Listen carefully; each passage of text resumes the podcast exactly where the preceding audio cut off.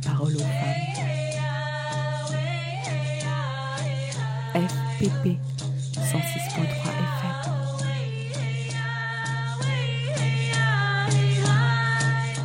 Bienvenue dans Les Femmes ont de la voix.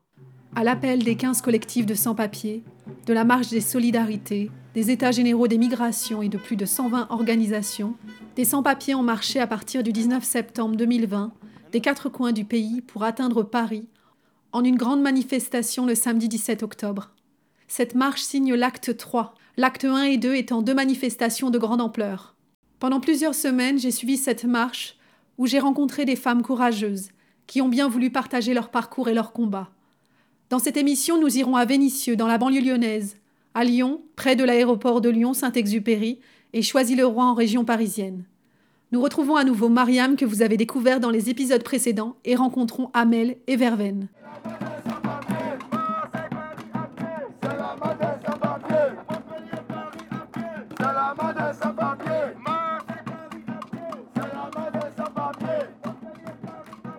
Nous sommes le 1er octobre 2020. Nous venons d'arriver dans la région lyonnaise, là où j'ai grandi. Nous sommes plus exactement à Vénissieux, sur la place du marché du quartier des Minguettes, lieu riche en symboles car c'est de là que partit un jour, d'octobre 1984, une poignée de jeunes descendants d'immigrés africains pour une grande marche à travers la France, de Marseille à Paris, que les médias ont baptisé la marche des beurs, mais qui s'appelait en réalité la grande marche pour l'égalité et contre le racisme. En tant que descendant d'immigrés algériens, être là où d'autres descendants d'immigrés se sont battus pour leurs droits et ceux de leurs parents est très émouvant. Sur cette place du marché, c'est Mariam qui s'exprime en public. A organisé, comme les camarades l'ont déjà dit, l'acte 1, l'acte 2, sans euh, vraiment être entendu. Maintenant, l'acte 3, on espère vraiment que ça soit le dernier acte et que l'Élysée et le gouvernement prendra en compte les souffrances des sans-papiers. Les sans-papiers sont des travailleurs. Les sans-papiers sont les deuxièmes de la corvée euh, dans la lutte contre le Covid. Les sans-papiers étaient en deuxième ligne. C'était les ébouilleurs, c'était les euh, assistants euh, à, l'aide à la personne, c'était les caissières, c'était les aides ménagères. C'est eux qui faisaient, qui faisaient le ménage dans les hôpitaux pour que les soignants puissent travailler correctement. Les sans-papiers participent effectivement à l'économie française parce que on paye des droits, on paye des cotisations et on paye même des impôts à la France. Et franchement, euh, quand on ne donne pas les papiers pour euh, être régularisé, euh, on dit que ce n'est pas admissible. Le droit à la circulation et le droit à la résidence est un droit international. Donc on veut que ce droit nous soit acquis. Voilà, donc euh, la marche, on va le faire. C'est une marche, euh, même si c'est ailleurs qu'à l'Élysée, on le fera pour obtenir nos droits. Merci à tout le monde et merci au peuple français. Je tiens à le souligner. Le peuple français est, formidable. Malgré qu'il y ait des quoi, euh, mais on a vu tout le long de la marche un peuple formidable. Un peuple qui nous a soutenus, qui a été solidaire. Un peuple qui nous a vraiment accueillis à bras ouverts. Ce sont les politiques qui, font la division avec des lois et, des sanctions contre nous. Mais on dit que le peuple est solidaire et tous les peuples du monde sont les, les mêmes peuples, les mêmes combats et les mêmes injustices que nous combattons. Merci et merci encore à tout le monde.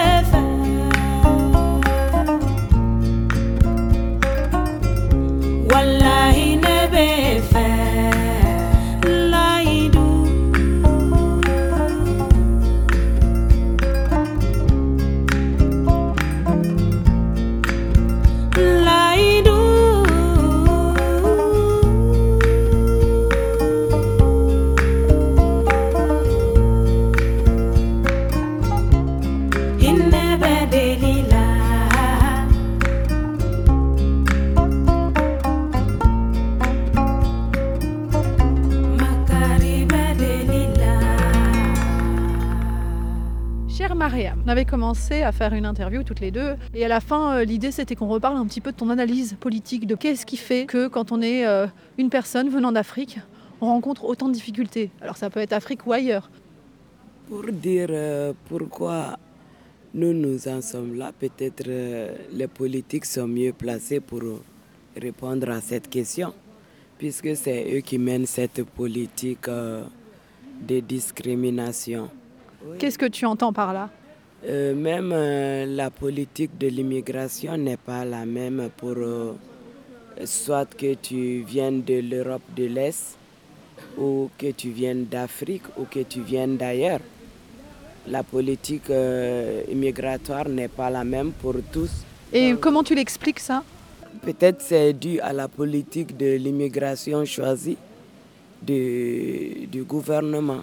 Il y a un rapport peut-être avec l'histoire aussi que la France entretient avec ses anciennes colonies, parce que la plupart euh, des personnes qui viennent en France, ce sont des personnes des anciennes colonies françaises.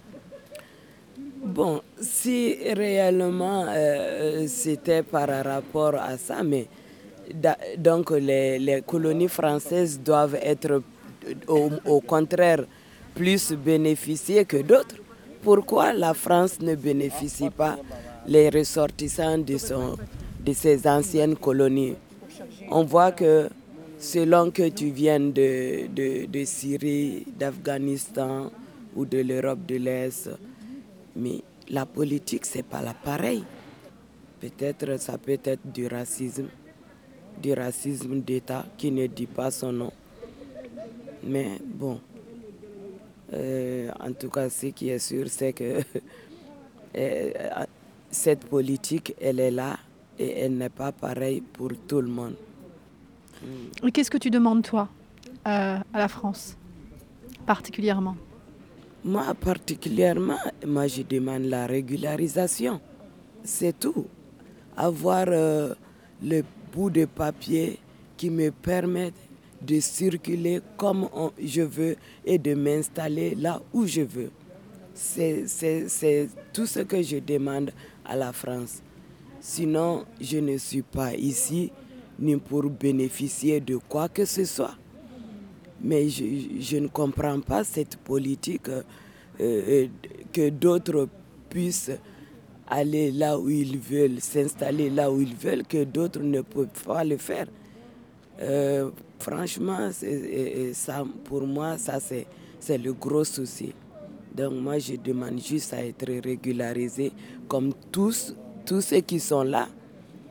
Euh, voilà, je sais que tous ces gens qui sont là, ce n'est pas des fainéants.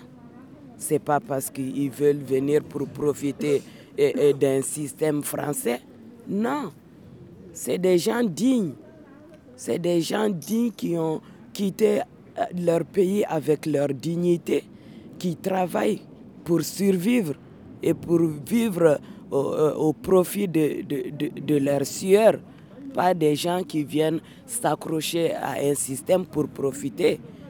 En tout cas, moi, c'est ce que je dis. Je peux parler que euh, au, nom de l'Afrique euh, subsaharienne dont je suis issu, je sais que ce peuple-là est un peuple digne, un peuple travailleur. Et là où il va, il préfère vivre de, de, la, de, de la sueur de son front que d'être accroché à un système. C'est ce que les Français pensent, que vous venez pour profiter du système? Beaucoup le pensent. Pourquoi sinon euh, euh, euh, cette méfiance, ce racisme envers les, les, les, migrants et les immigrés? Parce que beaucoup pensent que les immigrés ne font que profiter et, du système. Je vois tous les boulots que les immigrés font. Moi, j'ai déjà fait beaucoup de boulot où j'ai jamais vu un seul Français le faire. J'ai jamais vu un seul Français faire femme de chambre. J'ai fait deux ans. J'ai commencé femme de chambre puis gouvernante. C'est que des immigrés. Parce que c'est des boulots pénibles. C'est non seulement pénible, mais c'est mal payé. Et beaucoup de Français préfèrent rester à la maison, prendre euh, le RSA ou que d'aller faire ses boulots. Ça, c'est un, fait, un, fait qui est là. Mais c'est les immigrés qui font ce boulot pénible. C'est non seulement pénible, mais c'est très mal payé. Et je vois mal d'autres personnes faire ce boulot-là. Avec les horaires qui ne sont pas forcément continus. Voilà, avec des horaires pas possibles.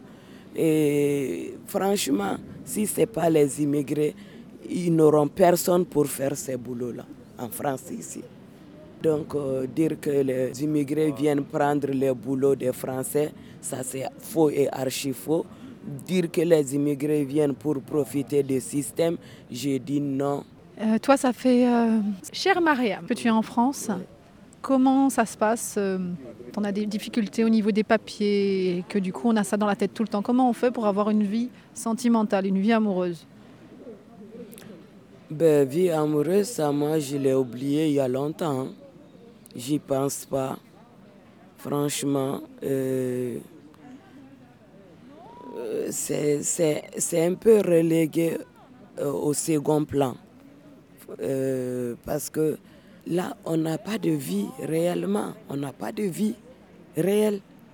On vivote, on survit et on se débrouille avec ça, la vie amoureuse, c'est le cadet de mes soucis. Hein. Mais c'est vrai, c'est une réalité.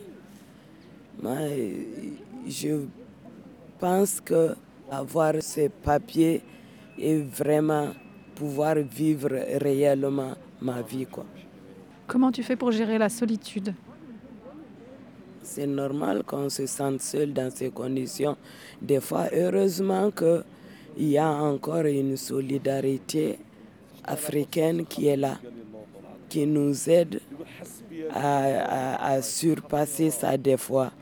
Même si on a le moral dans les talons, des fois, il y a une connaissance, un ami, un parent qui peut faire que euh, tu tiennes encore debout. C'est sûr que c'est pénible et, des fois c'est insupportable. Comment tu as vécu toi le confinement? Ben, Solitude, ne pas pouvoir euh, sortir euh, même pour s'alimenter. Et c'était encore plus dur pour nous sans-papiers.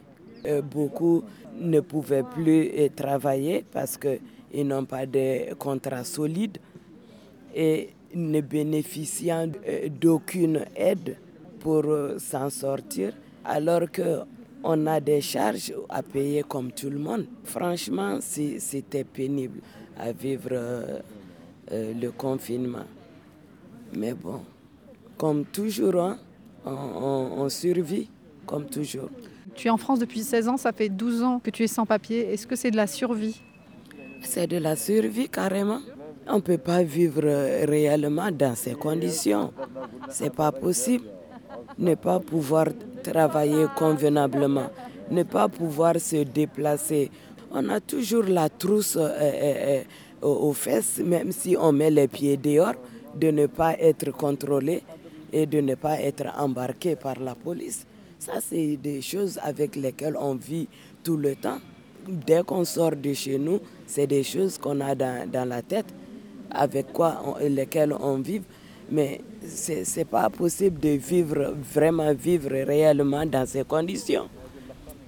C'est de la survie. Effectivement, c'est de la survie pendant tout ce temps. Est-ce que tu peux nous dire euh, quel jour on est et où on est aujourd'hui? Euh, Je crois qu'on est jeudi, si je ne me trompe. On est à choisir le roi dans un parc à côté de la mairie, je pense en attendant un collectif qui a organisé une marche à l'intérieur de Choisy pour aller dans un local de rétention administrative collé à la police où on retient des sans-papiers en rétention administrative. We're to dedicate this song to one of the beautiful places in Africa, my country in Mali, Tombouctou, where we cannot play music today, where children doesn't go at school today. Extremist people came, they banned everything. So we hope with music, with God help, all these things will finish one day because Africa doesn't need this anymore want a better future. We want to be free. Freedom. Freedom must come now. We want to be free. Timbuktu.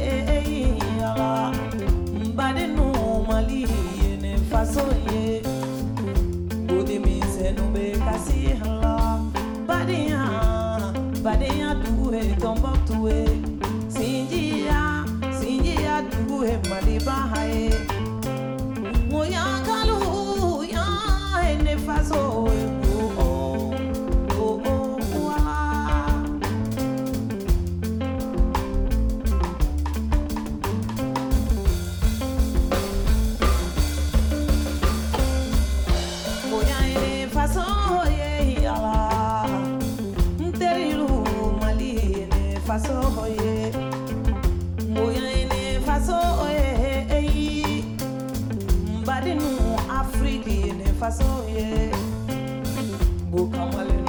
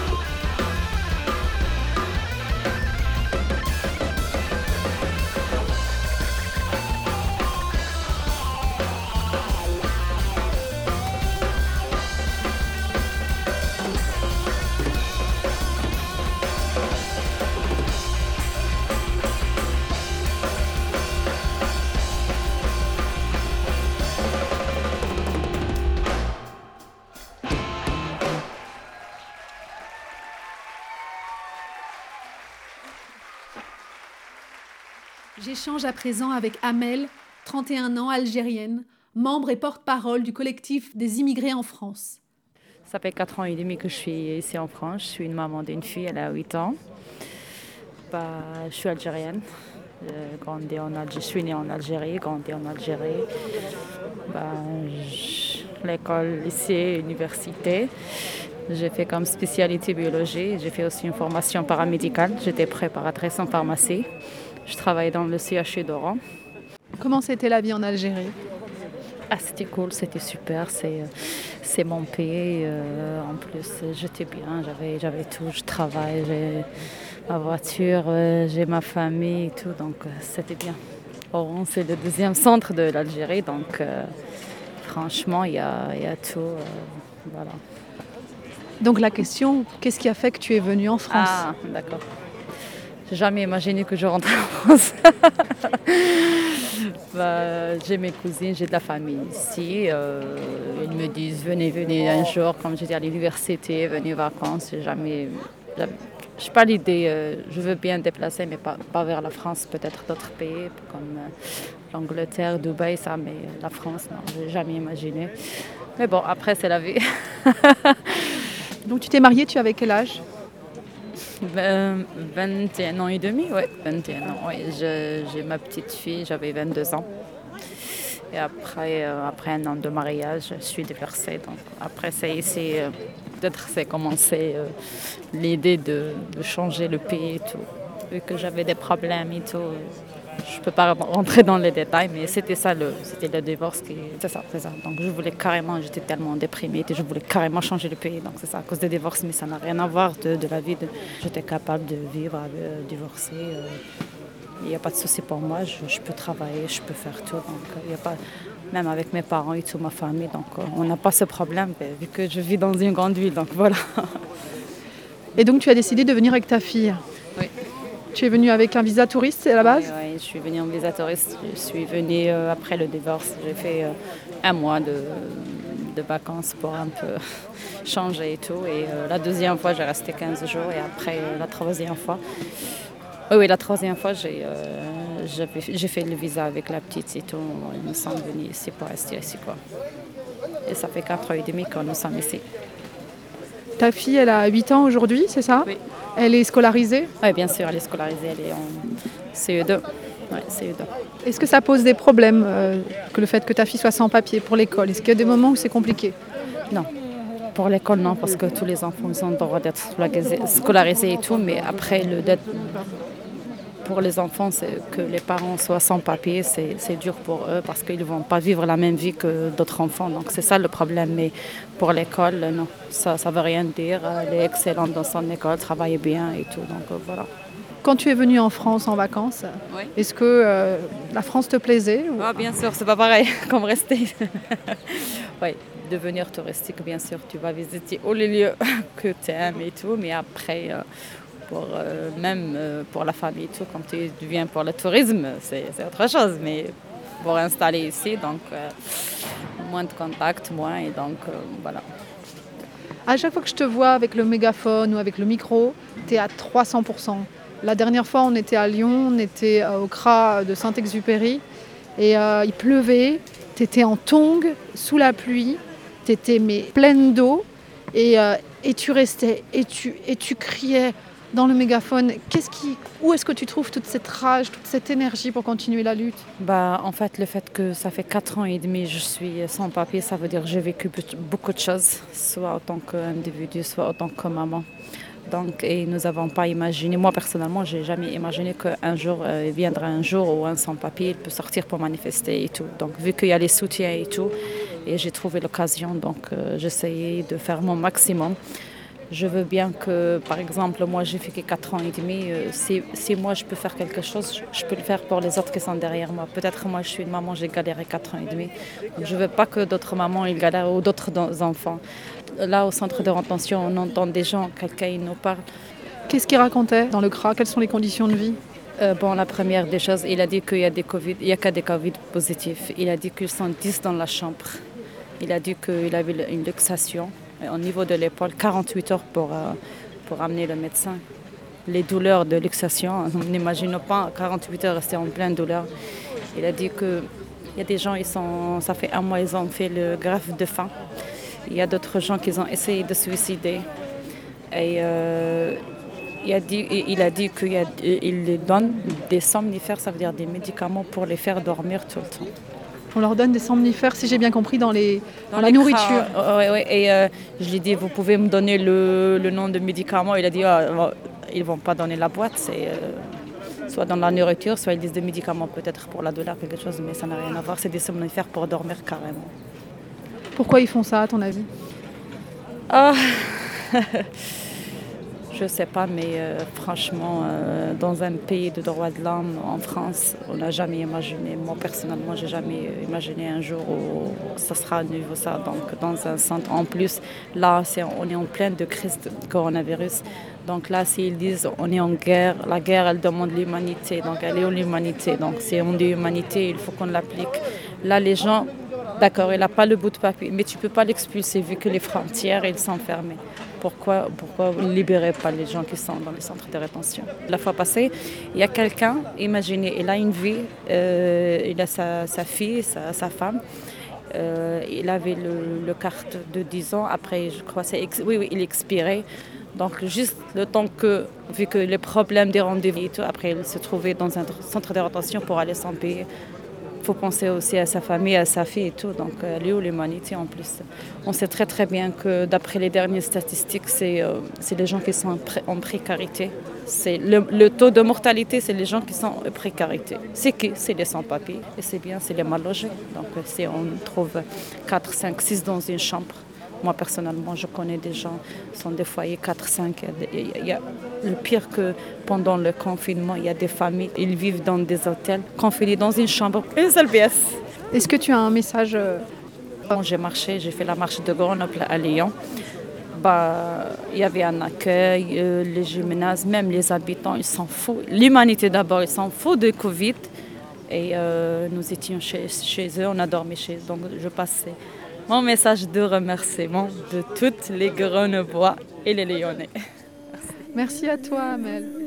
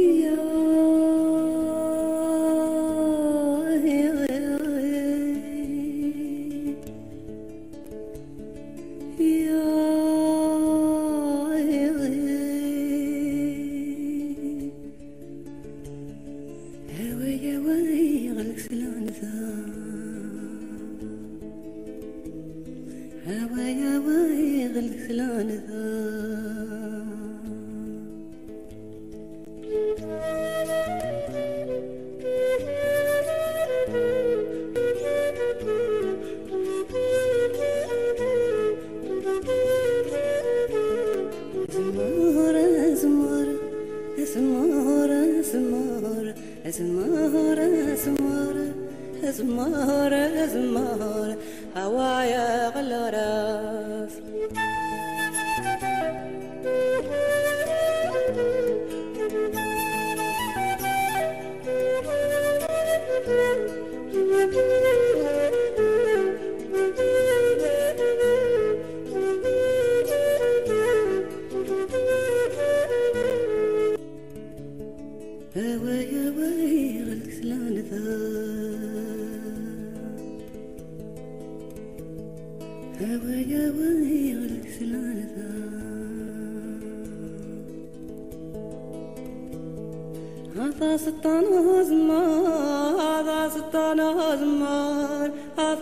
زتانه زوران هذا زتانه زوران هذا زتانه زمار هذا زتانه زمار هذا زتانه زمار هذا زتانه زمار يا هذا زتانه زمار يا هذا زتانه زمار هذا زتانه زمار nada se tan asmar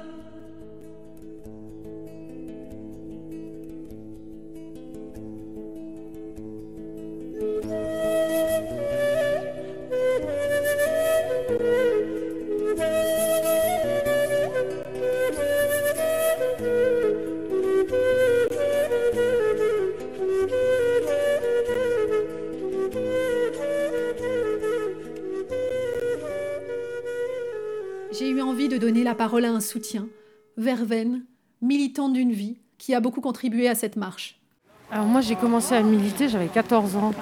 Voilà. C'était dans les années 70. Euh, moi j'étais au lycée, il y avait des organisations d'extrême gauche. Euh, moi je m'appelle Verveine Angélie, je suis euh, syndicaliste. Voilà. Aujourd'hui je suis avec une partie des marcheurs et j'espère bientôt tous dans un arrêt de bus où on, attend un bus pour aller manifester contre le centre de rétention qui est en dehors de Lyon. Il pleut des cordes.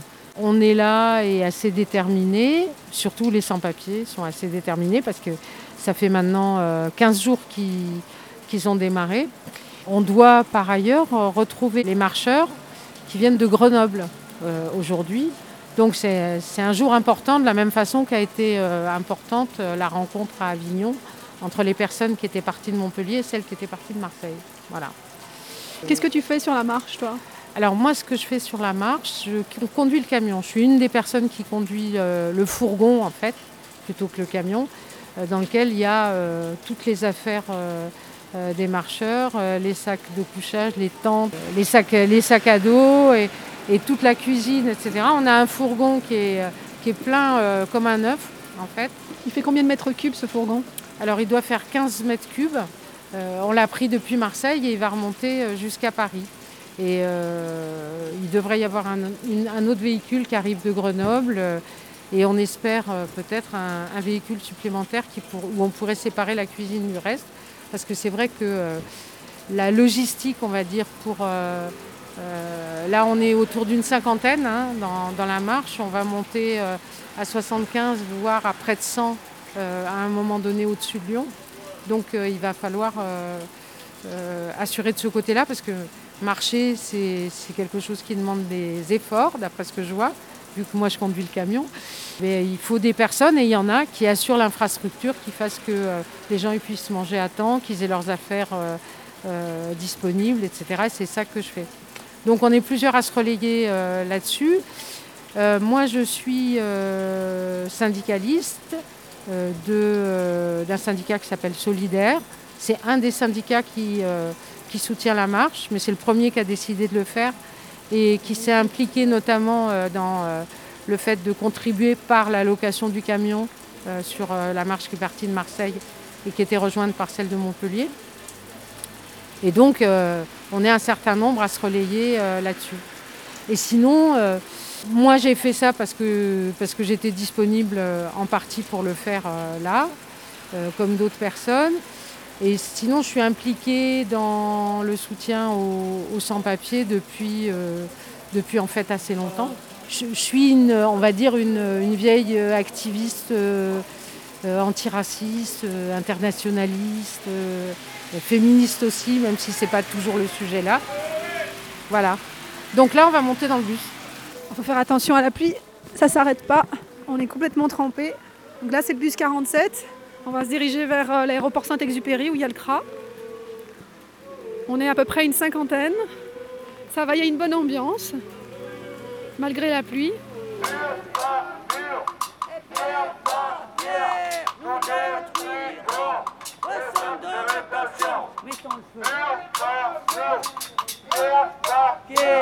Et détruiront le centre de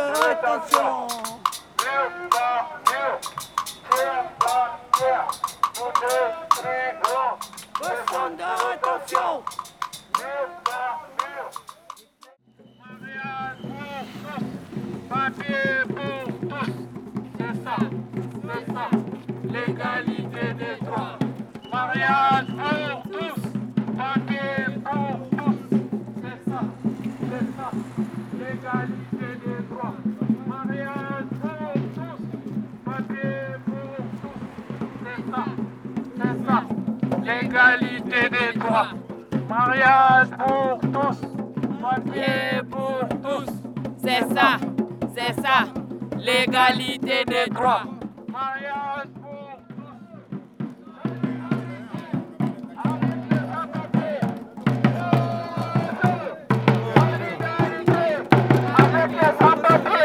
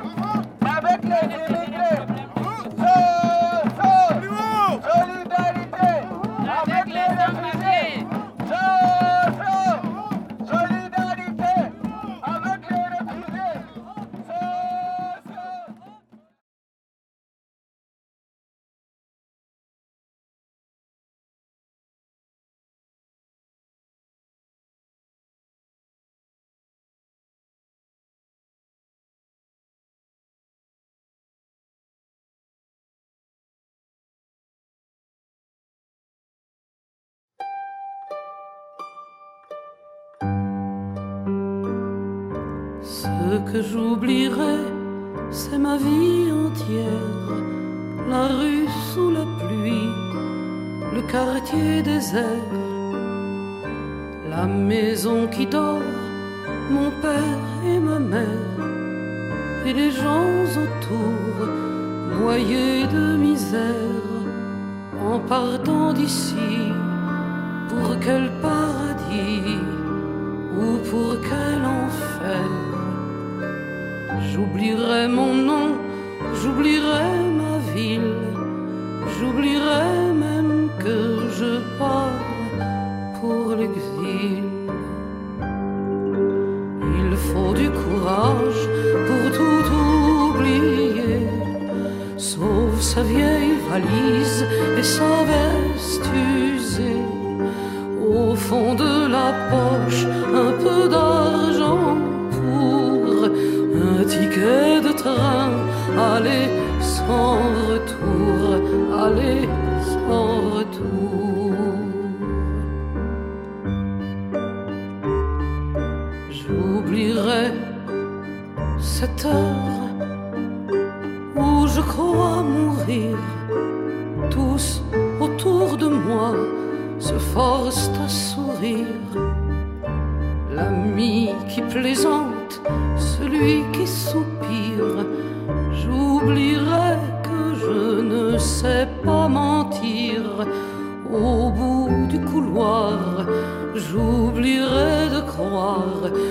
je vais revenir. J'oublierai même si ce n'est pas facile d'oublier la porte qui donne sur l'exil. Il faut du courage pour tout oublier, sauf sa vieille valise et sa veste usée. Au fond de sa poche,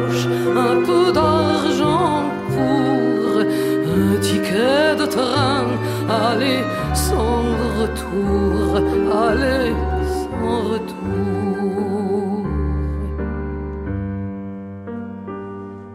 Ce que j'oublierais si j'étais l'un d'eux, mais cette chanson n'est qu'un triste jeu.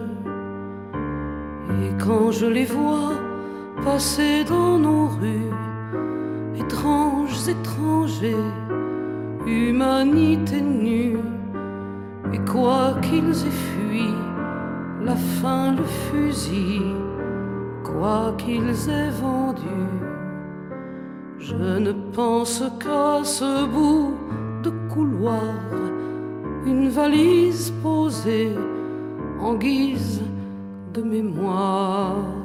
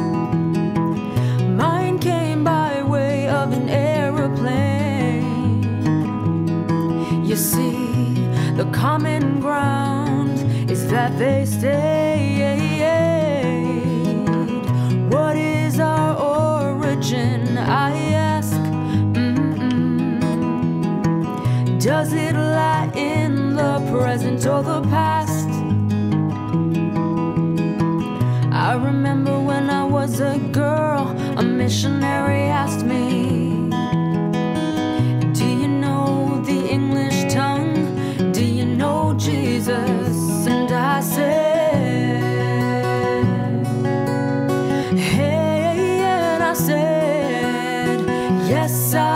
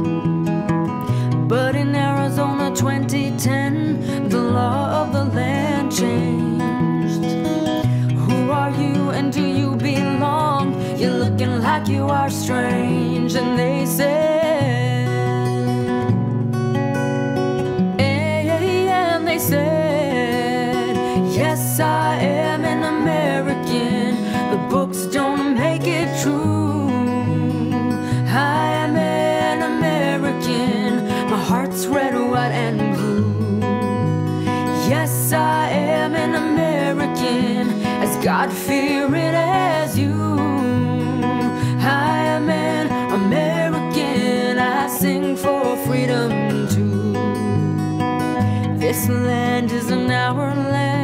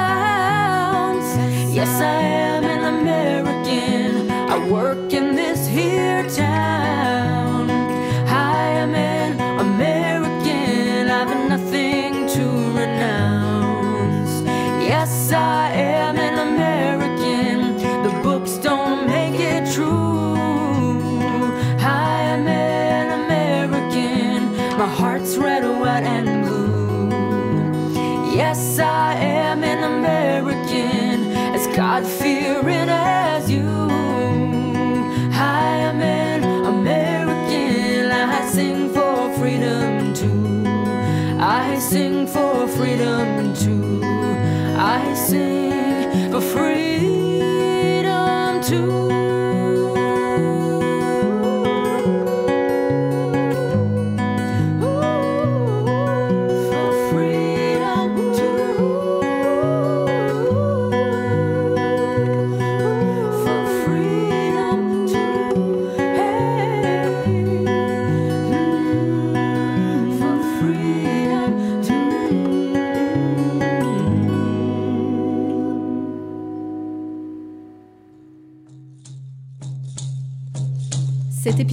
clôt une série de trois émissions consacrées à la Grande Marche nationale des sans-papiers. Merci à vous, au mercredi 6 janvier.